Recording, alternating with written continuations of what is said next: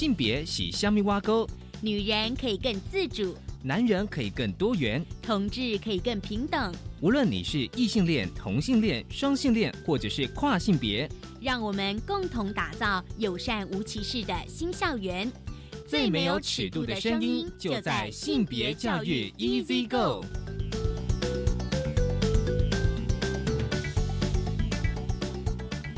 Hello，大家午安，欢迎收听教育电台性别平等一这个，我是文龙，不知道这礼拜大家过得好吗？今天的节目内容哦，性别大八卦，想跟大家聊企业跟性别平等哦之间的关系哦，怎么样在企业做性别平等？我们今天邀请到的来宾呢，是太医生医集团的创办人兼总经理，同时也是台湾路德协会的理事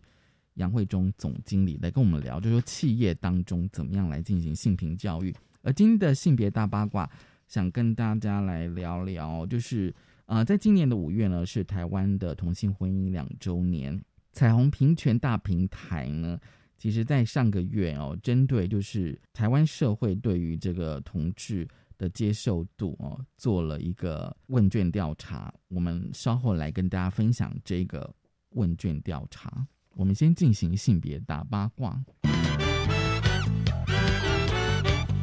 别大八卦，今天新闻大八卦想跟大家聊啊，因为呢，今年五月是台湾同性婚姻两周年，彩虹平权大平台呢，在今年的五月呢，就是透过了电话民调哦，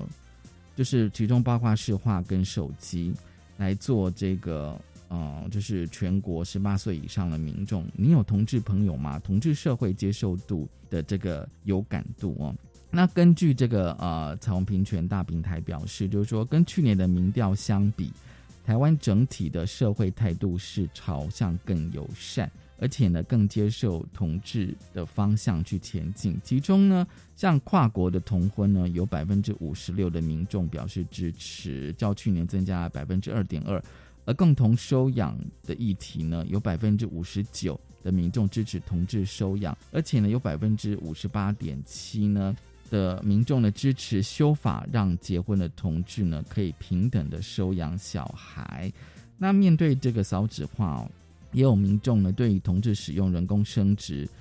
的这个呃支持度呢也在百分之四四点八哦。较去年增加了百分之二点七。其实我觉得比较有趣的是这个社会态度哦，因为在这个问卷上问到说，如果你在这个路上看到一男一女亲吻，还有两个男生亲吻，以及两个女生亲吻的态度差异哦，就是说能够接受两个男生亲吻的比例只有百分之四十点八，而可以接受两个女生亲吻的是四十九点七。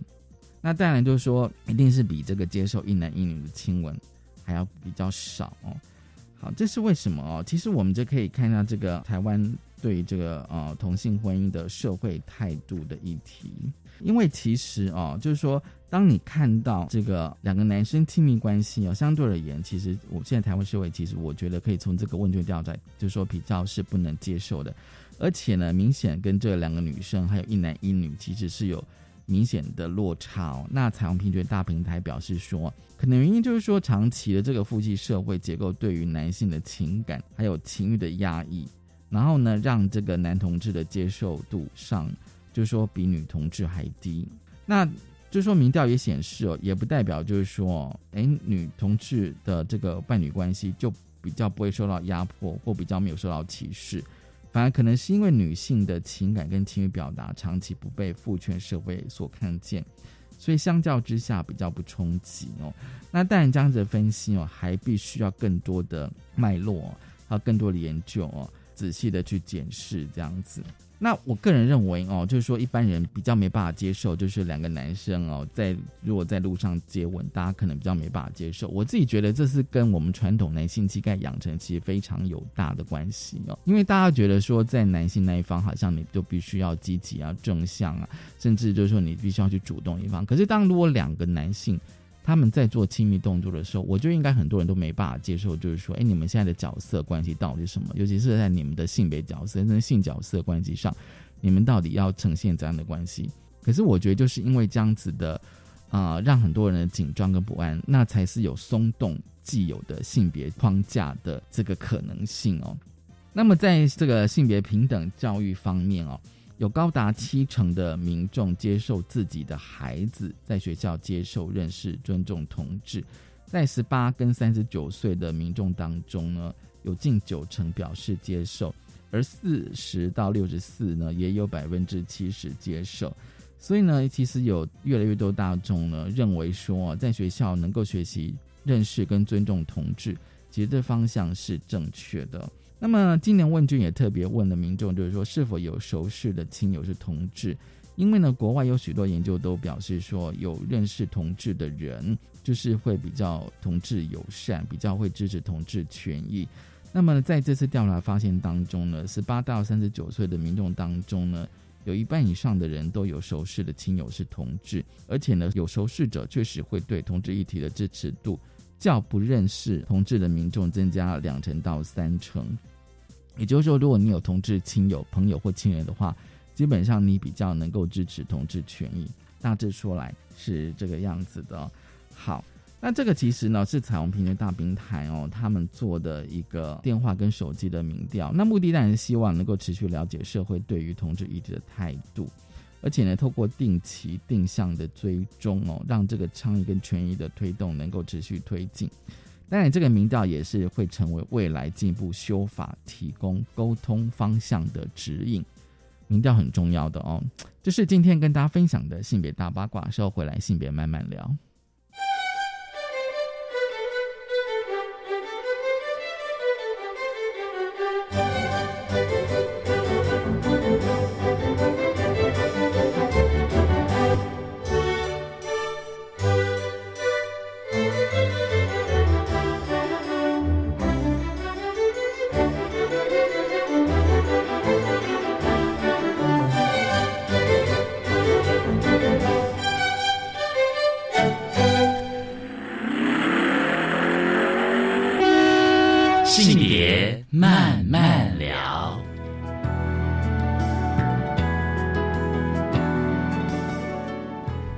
再回到教育电台性别平等一这个，我是温龙。我们现在进单元的性别慢慢聊，今天慢慢要聊什么呢？今天慢慢聊，我觉得其实是呃非常重要，而且呃非常有意义的。因为过去我们在聊性别平等教育的时候呢，往往都是呃在呃教育界哦比较多嘛，因为我们学校推性别平等教育啊，然后再来的话可能是 NGO。今天呢，我们想要再跨出去一点哦，今天我们要跟企业。呃，企业主来跟啊谈谈这个呃性别平等教育哦。今天呢，很高兴呢，我们邀请到了太医生医集团的总经理，同时也是路德协会的理事杨慧忠总经理，你好，文龙好，各位听众朋友大家好。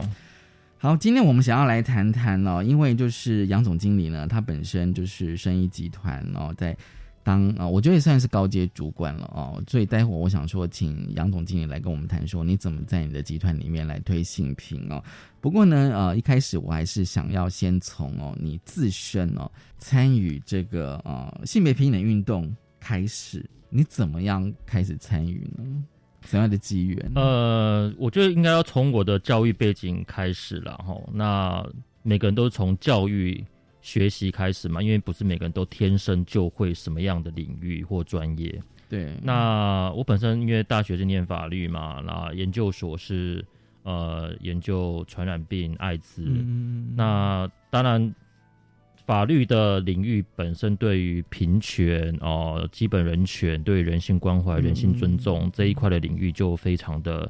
呃，就是算是所有领域里面最强调的。那我在大学时代那时候就呃，也不是说自己的兴趣，或者是因为我觉得那时候在二十多年前的台湾的环境里面，还没有那么强调性别这个议题，还不见得是性别人权哦，连性别的议题都不不太强调。那时候大学就已经有课程在谈论性别，就是有性别课程，对，有性别的课程。嘿，那。那时候我就去学习了一些课程，所以说有长成了一些对于女性主义，或者是对于一些啊性别平等工作等等的一些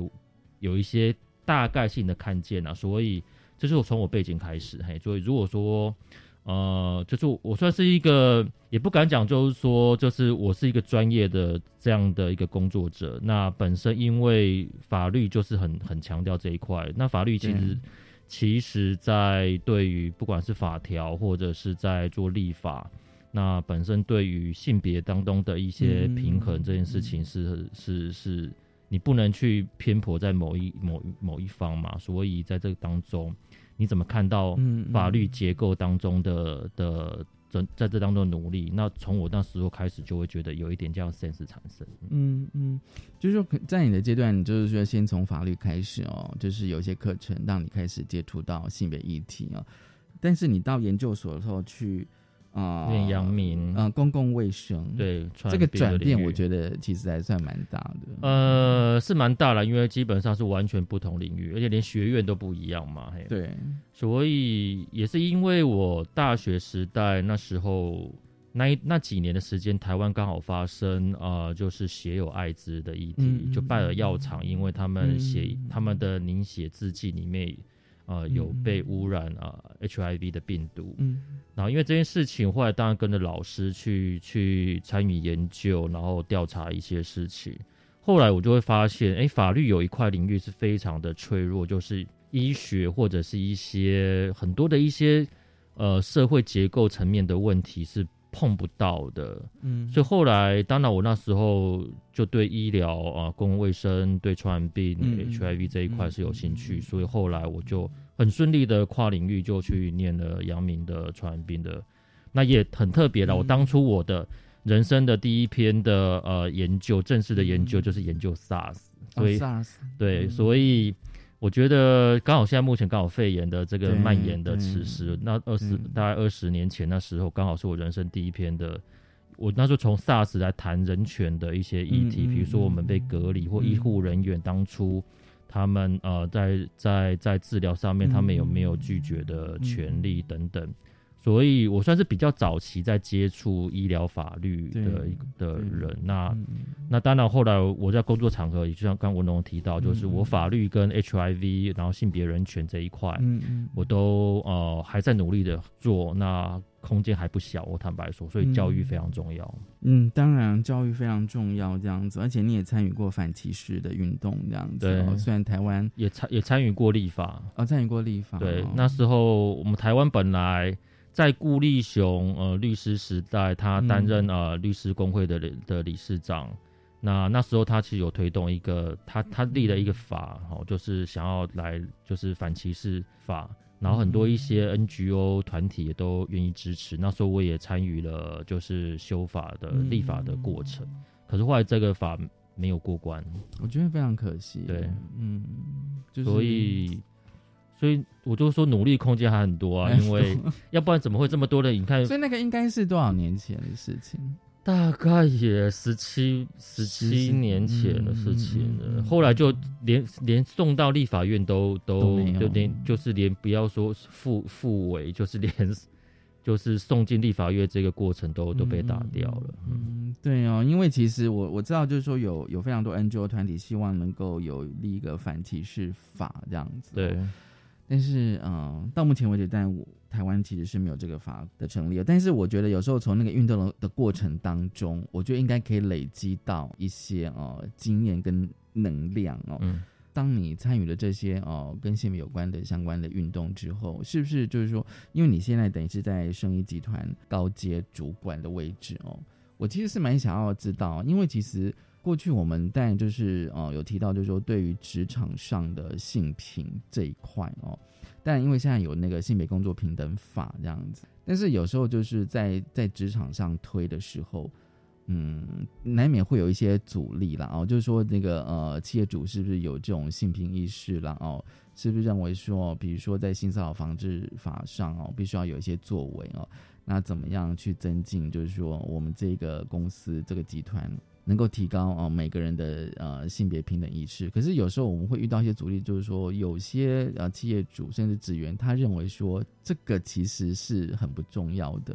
或者说这个其实是好像为什么要谈，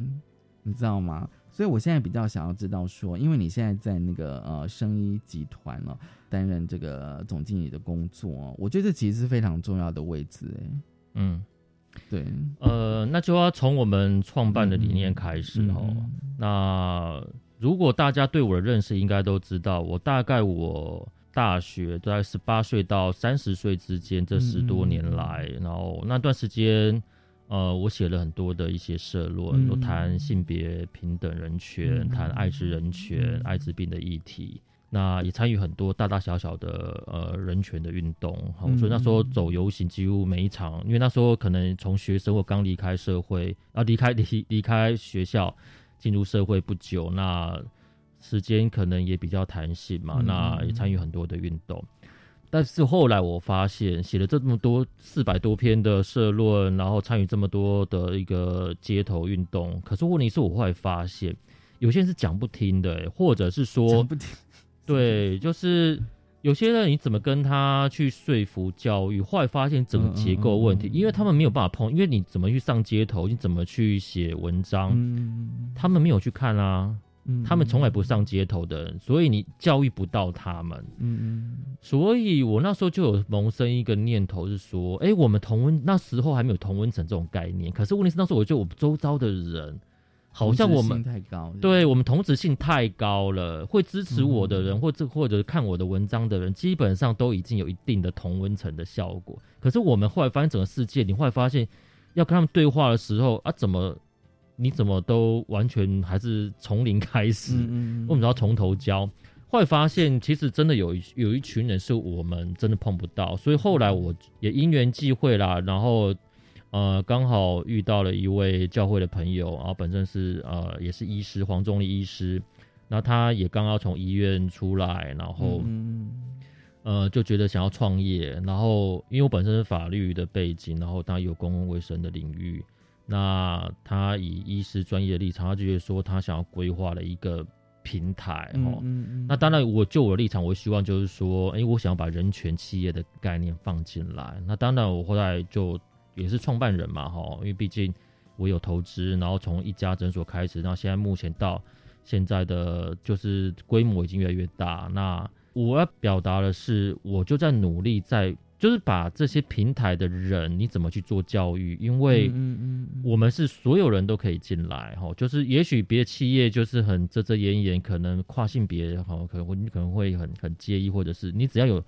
这个位置，比如行销人员，或者是护理人员，或者是医师，你的专业 qualify 这个工作，我不管你什么样的呃性向，不管你什么样的性别气质，或者是什么样的。呃，就是你在专业上面，声声音障碍者，我们我们家也有，我们家金金障者、智障者、呃听障者都有，所以只要你工作是没有问题，基本上我们可以执掌再造，那大家互相的包容。可是互相包容这件事情，不是我一个人努力哦。嗯，我我每天在工作现场里面，还是会看到哪一个同事对于啊看跨性别不爽，看听障者很不爽，或者是他们也都是。我只能就就是他们带他们是带着偏见的无歧视者，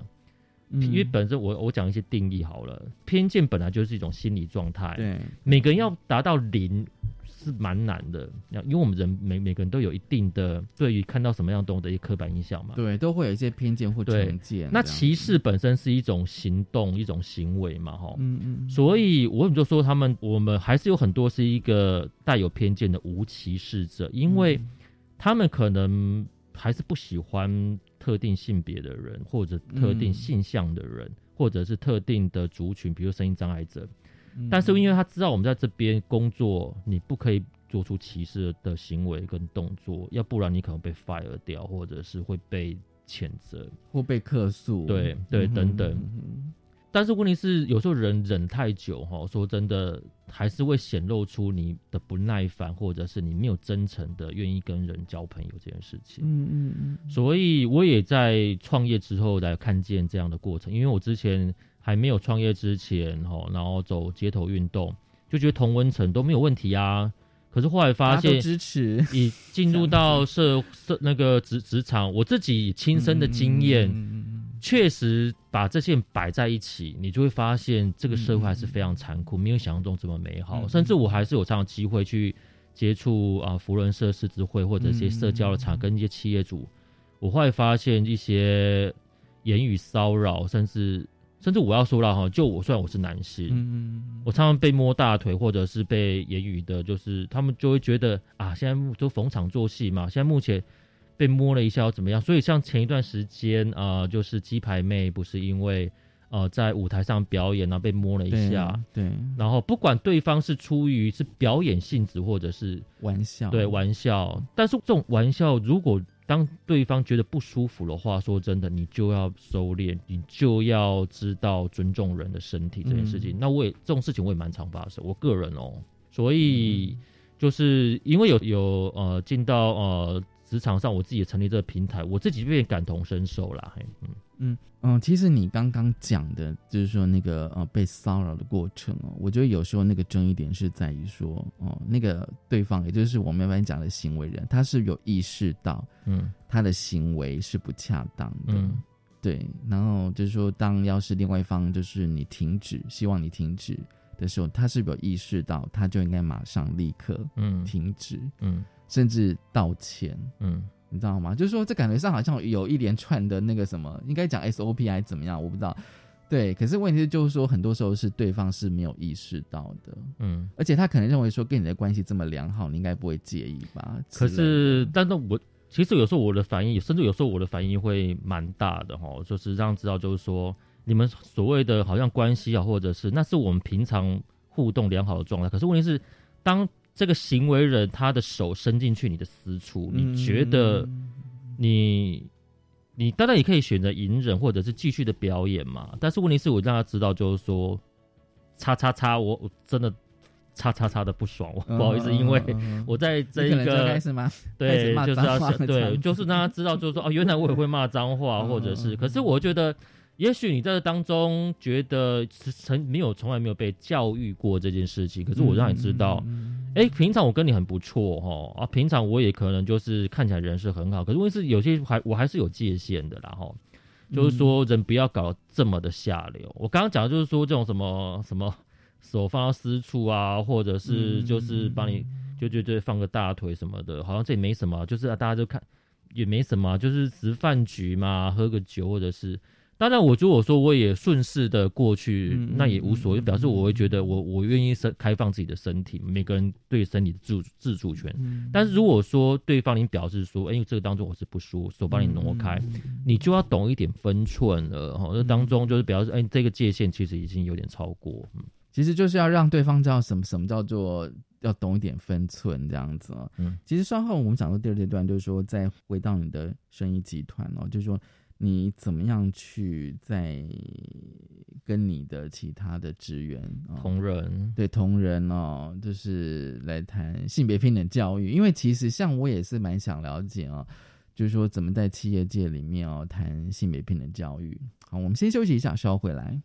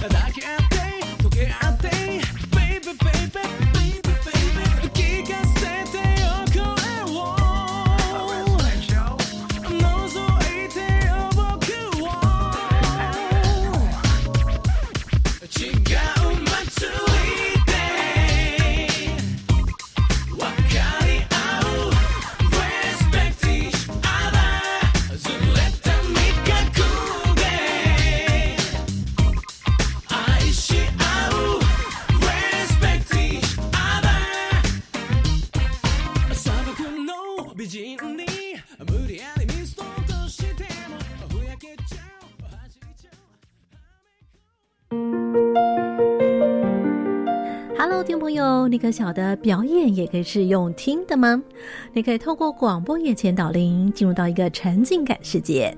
不管是未来演出或精彩回顾，世界艺术可以尽收在你的耳朵里。来锁定每周四周五晚间七点零五分，世界梦想表演厅。我是主持人端端，也欢迎搜寻 FB 端端主持人。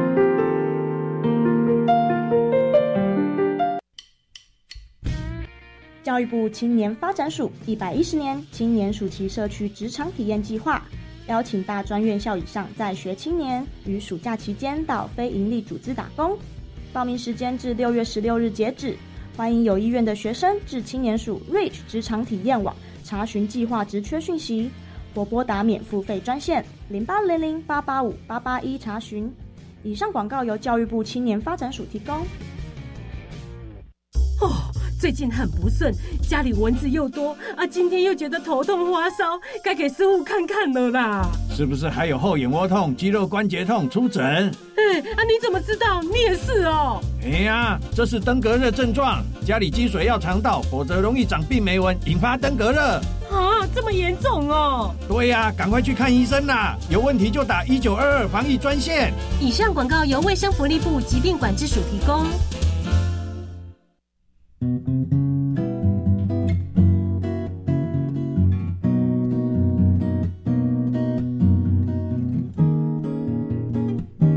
我是苏密苏米恩，你现在收听的是教育电台。Open your mind，就爱教育电台。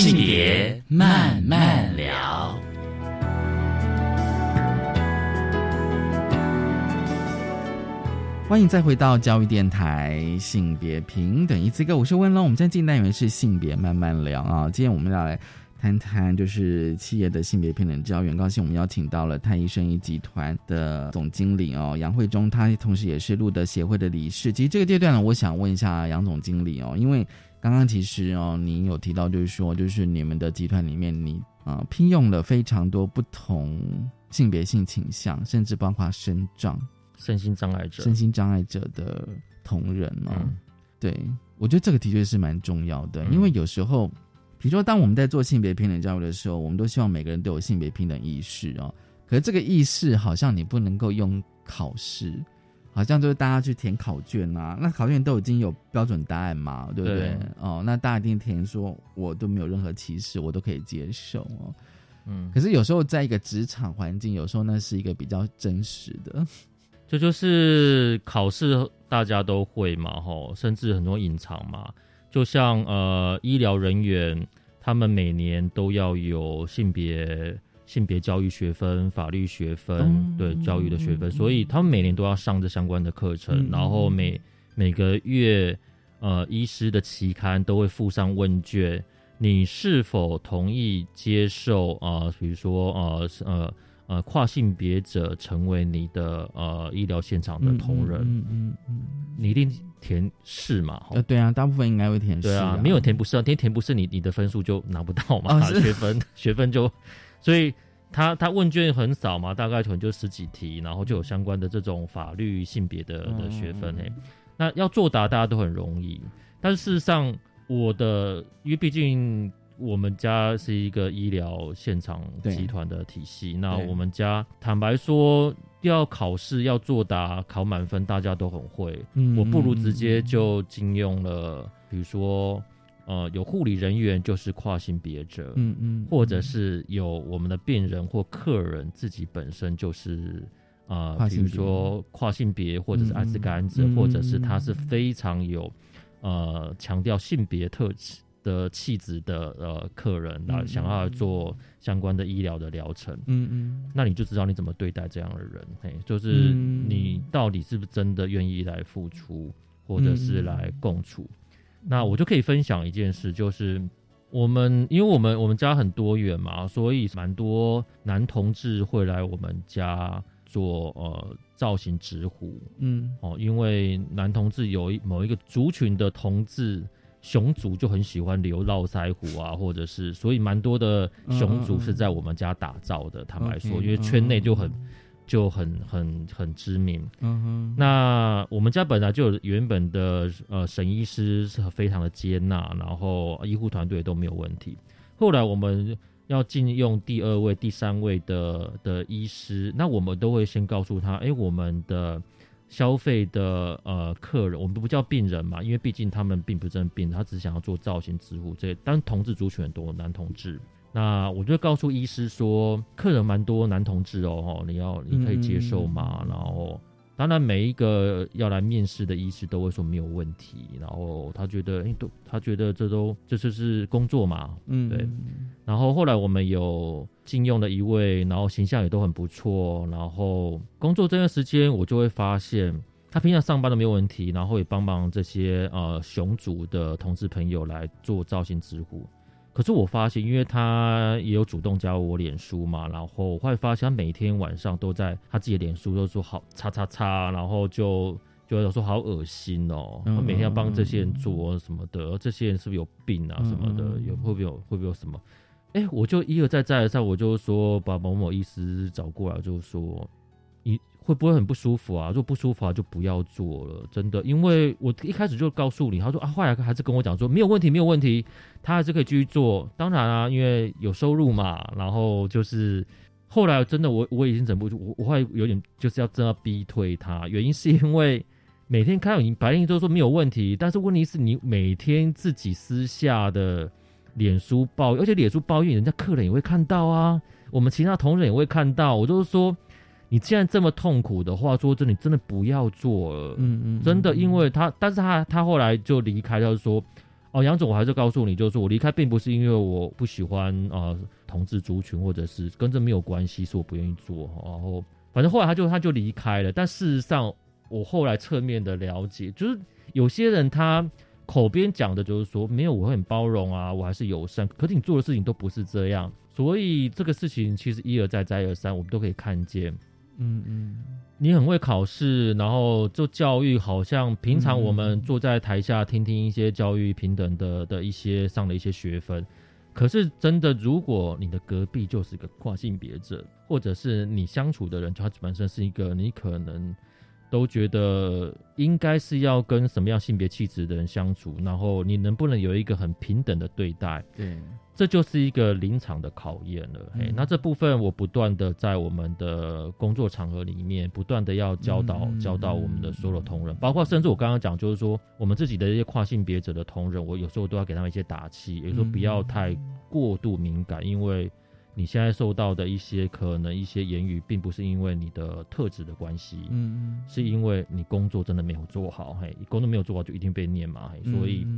有时候我们都要彼此互相打气，跟共同相处了，嗯。你刚刚讲的医生，我其实蛮讲了，就是他所谓的恶心的原因是什么？他觉得恶心，可能会觉得说。他曾经有透露一些讯息，就是说他们是不是有什么病啊，或者是，嗯，或者说恶心是直说他可能就觉得这不是他熟悉的一种性别气质吧，嘿，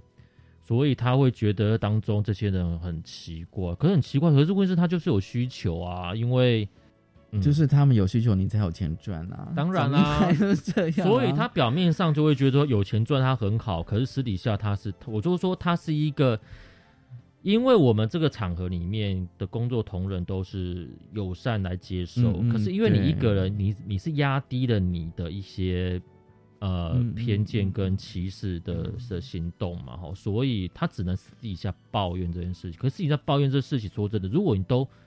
默不出声什么的，那我可能就觉得你还是可以继续工作，因为表示你有在收敛，甚至学习共处这件事情。可是因为是我至少。可能不管是三次五次看到你一直在自己的脸书抱怨这件事情，那我就会觉得脸书不是一个私下场合。嗯，客人如果看到的话，就今天帮我执刀的医师，我就看了一下他的那个他自己的脸书，然后因为他现在抱怨我很恶心。嗯嗯，你觉得我们对医师的这个形象，或你的专业形象，或整个我们品牌形象，应该可能不会找他？吧？当然啊，对，可能要说我可不可以指定另外一个比较友善的医生这样。可是这是我就说，变成是我要教育我们医疗现场的工作人员啦，哈、就是说，如果这样子的话，那所有的医院都可以变成巨诊的，就是说啊，台大医院不好，那我啊，我说那我就选择去去星光医院，是这样子吗？嗯，应该在于我们的工作场合，尤其像医疗单位或者是本身你在当中，你不断你不能去拒绝。所以在呃，医师他们都发过誓嘛，哈，就是嗯任何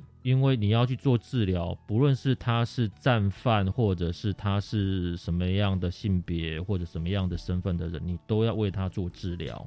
哎，所以所以，即便他是敌人，对，即便他是敌人，你就看到他是受伤了，那你就是要帮他做治疗。那他能不能他要不要经过一些审判，或者是你本来就要经治疗好之后，审判就交由呃法律的程序去处理。所以我们不应该去拒绝哦，就是尤其是在医疗场合里面，哎，当初你没发过誓哦，然后但问题是现在你看要叫你真正做的事情，你做到几分呢？嘿，我们要求不多，就六十分就够了。所以等于是说你的客人应该有 HIV。有啊，在蛮 HIV 蛮常会有呃别的院所转进来，嗯嗯，我们家蛮常收到就是别的院所，甚至连医院，他们就明白，哎，会发现，呃，这一位客人主动表达他是 HIV 感染者，所以我们家常收到人家不想收到的，但是我们家为什么 HIV 感染者我们愿意收？原因是因为我们家的医护人员都比较有 sense 嘛，因为知道传染途径，知道全面性防护措施，你本来。该怕的不是只有 HIV 嘛？嗯哦，你本来对于一个一个客人走进来，一个病人走进来，他身上是不是带有什么样的肺炎的病毒，或者什么样的呃一些遗传疾病什么的？你会、嗯、会不会有传染？你本来在你的医疗专业现场，你本来就是手部要消毒干净，然后身体要怎么样的避免受到传染，然后。呃，这本来就是医疗在教育训练里面要要学习到的一个知知识然后那这是一种习惯，所以我们家在这一块做的还不错，HIV 感染者还算蛮有名啊，嗯、就是他们当中口耳相传，然后，就是哎、欸，很多 HIV 感染者也有很多想要做医美的然后对整形的部分，嗯、那我们家单单就这一个月我就知道有两位感染者来做呃眼袋的手术，嗯，对啊，他们也想要漂亮，因为他们。本身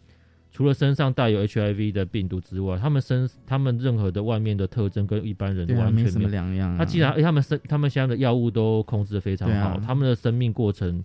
变漂亮，想要呃长头发、有胡子，或者是身体的健康延续，是跟一般人一样都有这需求嘛？那如果别的院所因为这样不做的话，你觉得这不是歧视？那什么是歧视呢？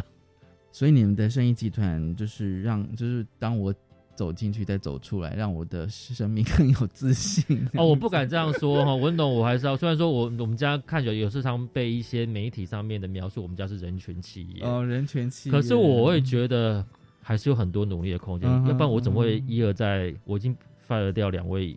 这样的医师了，还有其他的同仁也有发生过，还不是只有医疗的临床人员，行政同仁也有。所以你就经常在检视你同仁的呃，就是他没有做到嘛，甚至不是。同志的部分，我觉得跨性别的这一块，嗯、我们家目前现现我们现在目前我们的呃某一家医美诊所里面的护理人员是呃跨性别，嗯嗯，就男跨女的护理人员，嗯、然后行政总部我们的集团总部里面也有一位行销同仁是跨性别，嗯、那曾经这样进来的时候。坦白说，那时候一开始他们还是穿着就是一般他们生理性别的样子的衣服，嗯、可是后来我后来发现，我有嗅到他们可能是跨性别，所以那时候我就会主动告诉他们，就是说，哎、欸，我们家是一个蛮友善的地方，只要你工作做得好，然后就是该做的事情，你要怎么穿你想穿的打扮跟衣服，当然像护理人员有制服嘛，你不可能说。在在手术房里面，你还是穿自己衣服，你还是穿护理人员衣服啦。只是说你要怎么打扮，你要怎么画口红，或者是穿高跟鞋，或者是什么样的发型。嗯嗯，那我就讲一讲，我们同仁就知道意思，他们隔天就做自己了，就做跨性别的打扮过来。一开始坦白说，我会觉得啊，我叫我们其他同仁会不会觉得我们家怎么一堆怪人呐？怎么声音障碍者已经很，就是我们家已经这么多，还有跨性别，还有一些其。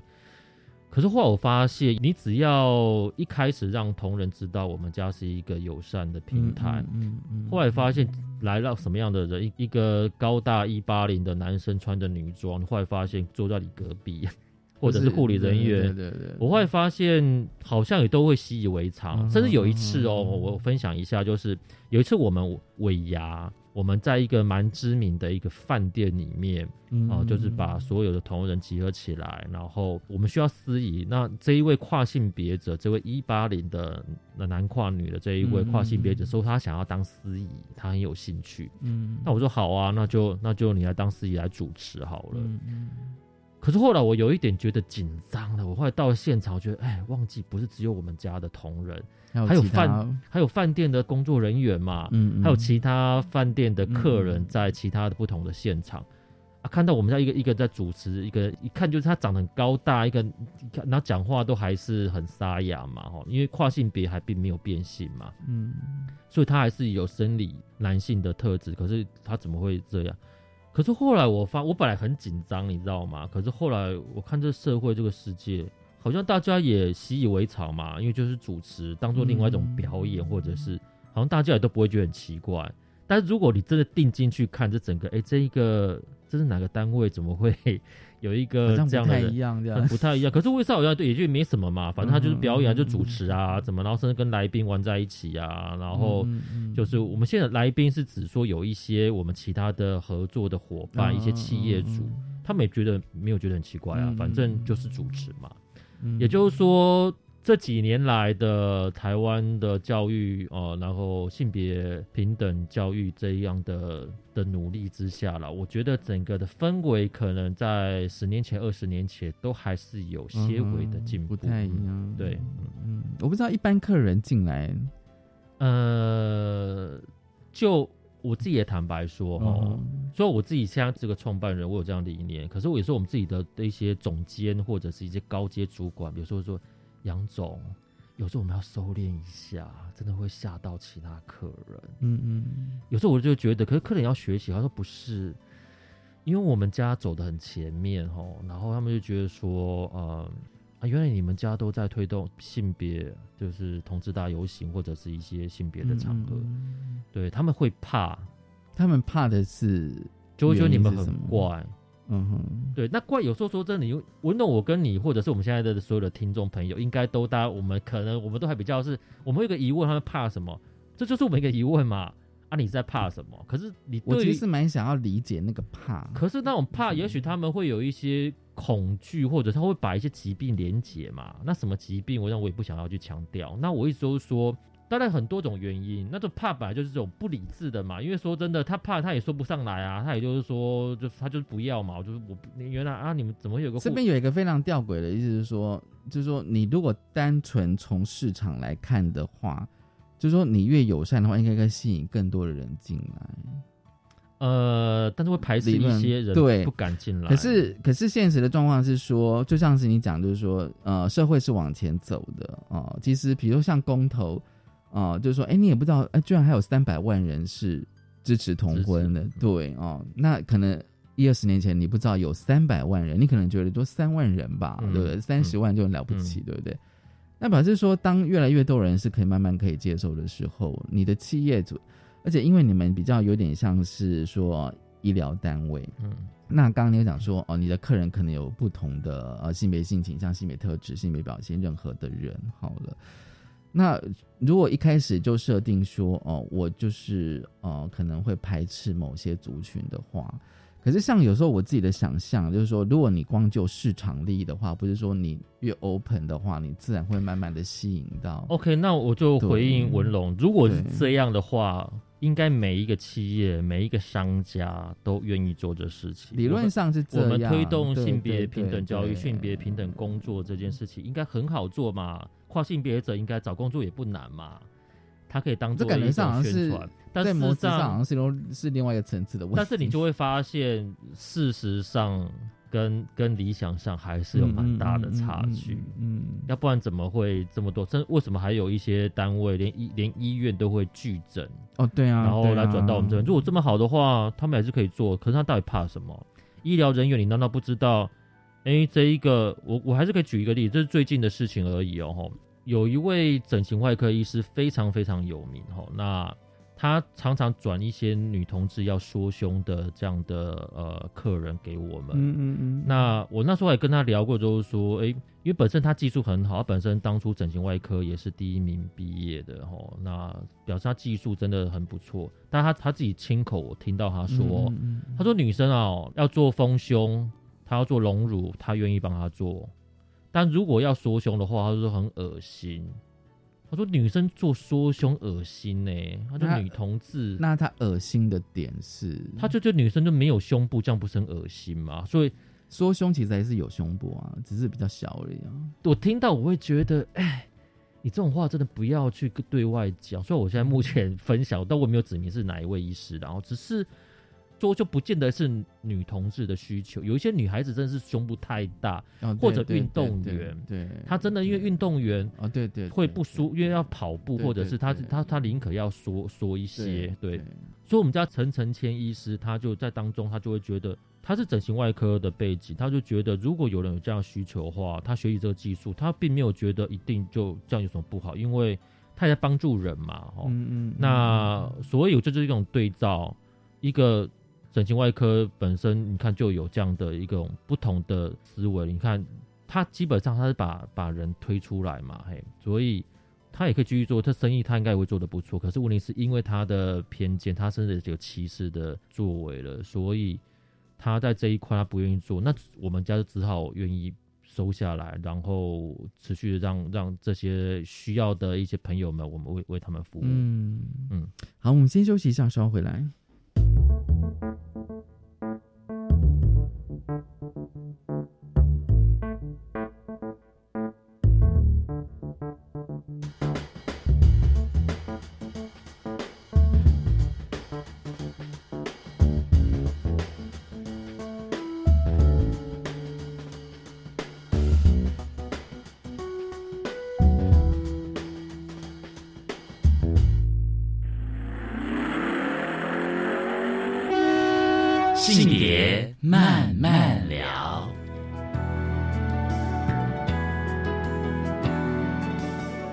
育电台性别平等 Easy Go。最后呢，我们想跟就是呃太医生医集团的杨总经理哦，杨慧忠总经理来聊聊，因为我知道就是说你你应该经常会去参加跟其他的企业主的一些聚会，嗯，哎，他们怎么看你跟你的集团呢？嗯，很多一些呃企业主的聚会，大部分是福伦社或者是狮子会。我常被问到一个问题，就是说现在还有人权问题吗？台湾还有吗？人权问题真的是非常大嘛，哈。对，那我就问他们说，你们有没有参加过任何的游行？比如说环保的议题，啊，反核，反核，或者是呃同志大游行，或者是任何对，不管是什么党派什么的，反正你走过街头，或者是你就知道人民的愤怒，或者是人民有什么样的需求。嗯嗯，他们说没有，难怪他们觉得没有人权的问题吧？因为你们都在饭店里面，你们都在吃饭，都在聊啊怎么赚钱，那 当然也很重要。我坦白说，对，可是你应该有机会去接触民众或者社会议题，甚至很简单的例子，在他们问我有没有人权议题，那我就说，哎、你没有发现吗？每次我们去饭店里面，你们大家的聚餐。桌上如果有鱼翅的话，我就 我就表达就是说我不吃鱼翅，嗯嗯嗯嗯甚至我说以后不要帮我点这个、这个东西。那我就问他们说：“你们知道鱼翅是怎么来的吗？”嗯他们知道是鲨鱼。对海洋的环保议题，你有没有想过？嗯，他们没有想过这个问题。那我就让他们知道，就是说它是鲨鱼，可是问题是因为它滥捕的鲨鱼，那鲨鱼本身是一个非常高端，就在海洋的体系里面，它的数量减少之后，很多的生态的平衡会出了问题。嗯嗯，对，嗯，他们没有想过这个问题，那我就说，你看吧，这也跟人权问题有关了，因为我们人为造成的这样的问题，然后造成生态的破坏，嘿，所以跟这些企业主有很大的努力空间，然后可以来来交流，甚至这也是一种教育，因为教育不是只有窝在教室里面把那老师叫进来上上课，或医师啊每每一期的那医学期刊里面，那填填一些教育学分，然后回传，然后能拿到学分。那我的工作有点像传教士，或者是有机会让他们接触，我也在做一些教育。我只要让他们知道，听懂之后，OK，他们就知道哦，原来这一位啊太医的杨总经理以后跟呃送他礼物就不要再送他于是于是，对我很常收到嘿，当时我跟他讲说，我真的不要，因为我第一点我又不可能去转送给别人，你我又表示是不是我又推广了这一个的，没有买卖就没有伤害嘛嘿，所以应该叫他们捐款。对我常会告告诉他说。哦，不要再捐给某某某什么单位了，我我不点名，因为那他们已经很大了，他们他们常作为一种某个宗教团体，或者是我就说你捐给哪个团体，你跟着我捐就对，因为他们很穷，真的需要钱，而且他们真的有在做事，每个人都是对这社会要有一些贡献跟努力啦，所以。既然这边是教育广播电台，所以我们都成为教育广播一份子，就要把教育的理念。其实就像是你讲，教育不是只有在教室、在学校。没错，对我其实我觉得，当你走出这个社会之后，太多机会了。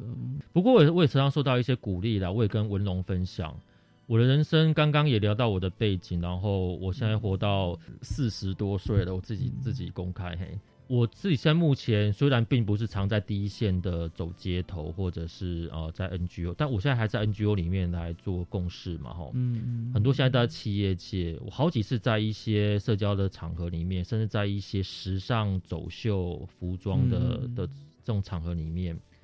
常常会有人跟我敬酒说，呃，我知道你是你是惠州，你都在做爱之人权议题和支持我，我不认识的人，哈，然后。后来我可能侧面了解他是某个企业主，我只做对了一件事情，不管是我自己成立了一个什么什么当个什么总经理平台来做这样事情，我一做对一件事，就是我这一辈子里面做对一件事，就是推动爱之人权这件事情。因为在这事情，我觉得我也得到一些鼓励，人家会觉得说这事情是很重要的。嗯，最后其实我们今天本来是有一部分是要谈同婚两周年，对，没错，这样子。因为今年是同婚了两周年，然后呃，在呃婚姻大平台、彩虹大平台这边有呃举办了一个 C 雅期的活动。那因为最近疫情的关系，那因为凯达格兰大道本身呃是一个公开聚聚集的场合，对。那现在主办单位也表示说会办，但是也可能在线上办，也有可能会在六月的哪一个时间。不过。没关系，大家我们应该都是呃愿意支持呃就是呃性别人权运动，那我们就呃多关注一下彩虹大平台的粉丝团，然后有一些讯息的公告，不论是在线上或者是在呃就是凯达格兰大道，我们不是只有在那一天来支持性别人权运动，我们其实每一天我们都像个传教士一样，把这个议题传递出去，然后共襄盛举。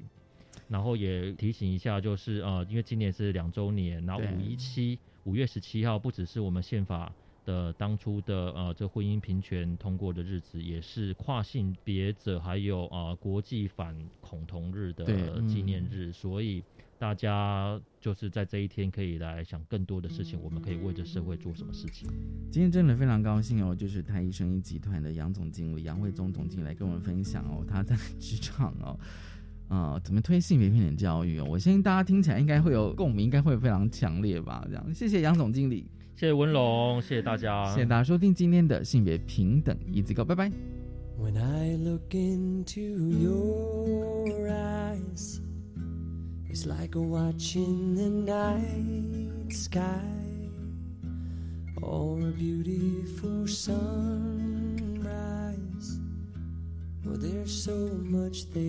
And